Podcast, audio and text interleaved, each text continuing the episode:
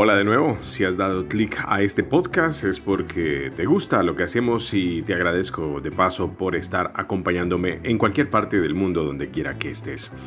Soy Carlos Andrés Calderón, este podcast se llama ¿Qué pasa? y hoy vamos a hablar de lo que pasa por la mente de muchas personas.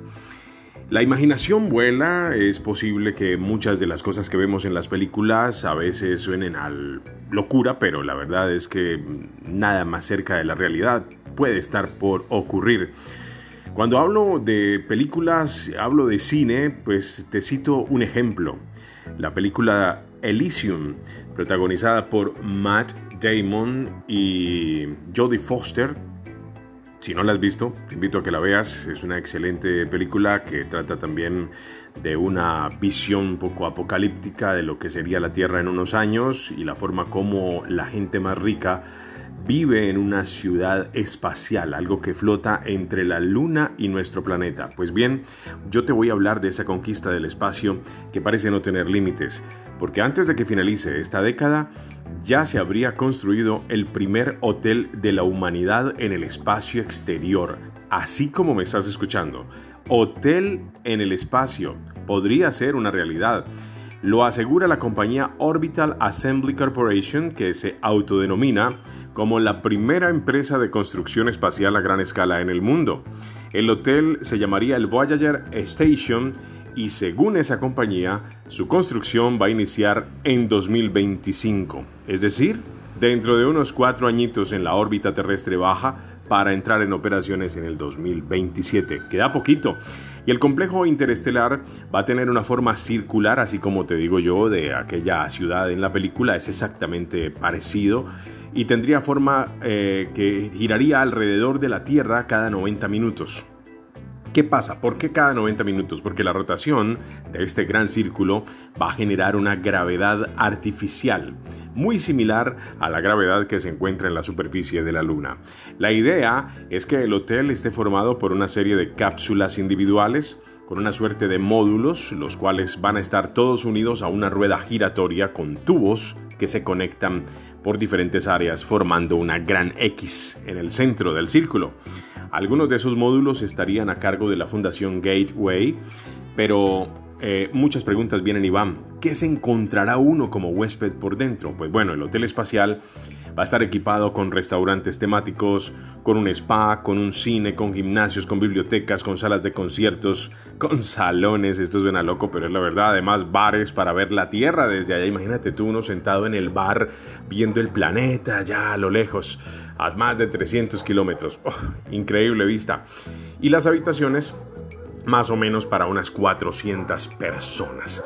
El Voyager Station va a aprovechar lo que son las tecnologías del espacio y las comodidades de la Tierra para crear una experiencia única y sin precedentes en toda la historia. La gravedad simulada va a ofrecer comodidades, baños, duchas, camas que funcionan de manera similar a lo que estamos acostumbrados y la compañía también ha dicho que incluso espera vender algunas de las cápsulas a agencias como la NASA y la ESA para la investigación espacial, así como a empresas privadas o a gobiernos que busquen usar el lugar como un centro de capacitación. Oh, suena loco, pero de momento no se ha revelado en detalle cuáles son los costos de la construcción del Voyager Station, ni cuánto va a costar pasar una noche en sus instalaciones, porque seguramente te lo estarás preguntando, pero ya hay toda una oferta estructurada. Miren, el alojamiento podrá ser en villas de lujo, algo así como unas fincas, ¿no?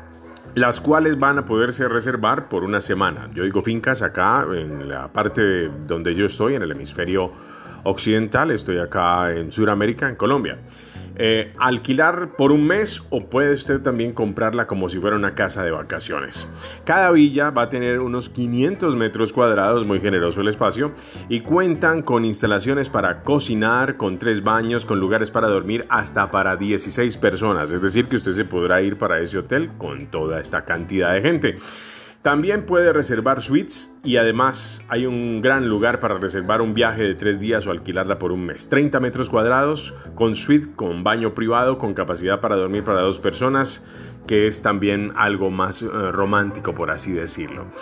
Eh, ¿Cómo se va a construir? Mucho se pregunta la gente sobre este tema, ¿no? Bueno, ¿y la mano de obra? ¿Cómo hacen entonces para construir semejante complejo en el espacio? Bueno, pues hay un robot llamado START eh, eh, que está configurado para construir todo lo que es el marco de la Voyager Station en una órbita terrestre una vez ya eh, la compañía dueña del proyecto complete algunas pruebas relacionadas con la gravedad. De concretarse este proyecto, sería el objeto creado por los humanos más grande que se ha puesto en el espacio exterior.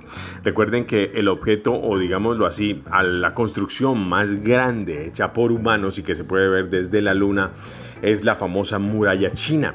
Pues este ahora es al contrario, el proyecto con objeto creado por humanos más grande de toda la historia humana estará en el espacio exterior y estará en, eh, pues digámoslo así, en actividad a partir de 2027. Quería hablarles del primer hotel espacial que se va a inaugurar en ese año que acabo de decir, cómo será por dentro, cuáles serán los costos, bueno, eso se los quedo viendo porque todavía está muy temprano para saberlo, pero la compañía Orbital Assembly Corporation ya dice que está detrás del ambicioso proyecto que comienza labores en el 2025 en la órbita terrestre baja lo vamos a ver, incluso nosotros desde acá a plena vista se va a poder ver el gran aro en esa, en esa parte eh, que divide la atmósfera y la luna para poder entender un poco en dónde van a estar ubicados las suites de lujo que muy seguramente también tendrán sus clientes como todo en el mundo. Porque así como no hay dinero en muchas partes del mundo, pues hay dinero a sobras en otras partes, así que muy seguramente tendrán bastantes clientes. Y recuerden ver la película que les recomendé, Elysium, para que se hagan una idea de qué es lo que yo estoy hablando en este podcast. Soy Carlos Calderón, locutor y periodista. Gracias por estar conmigo. Volveré después con otro contenido de gran importancia para ti.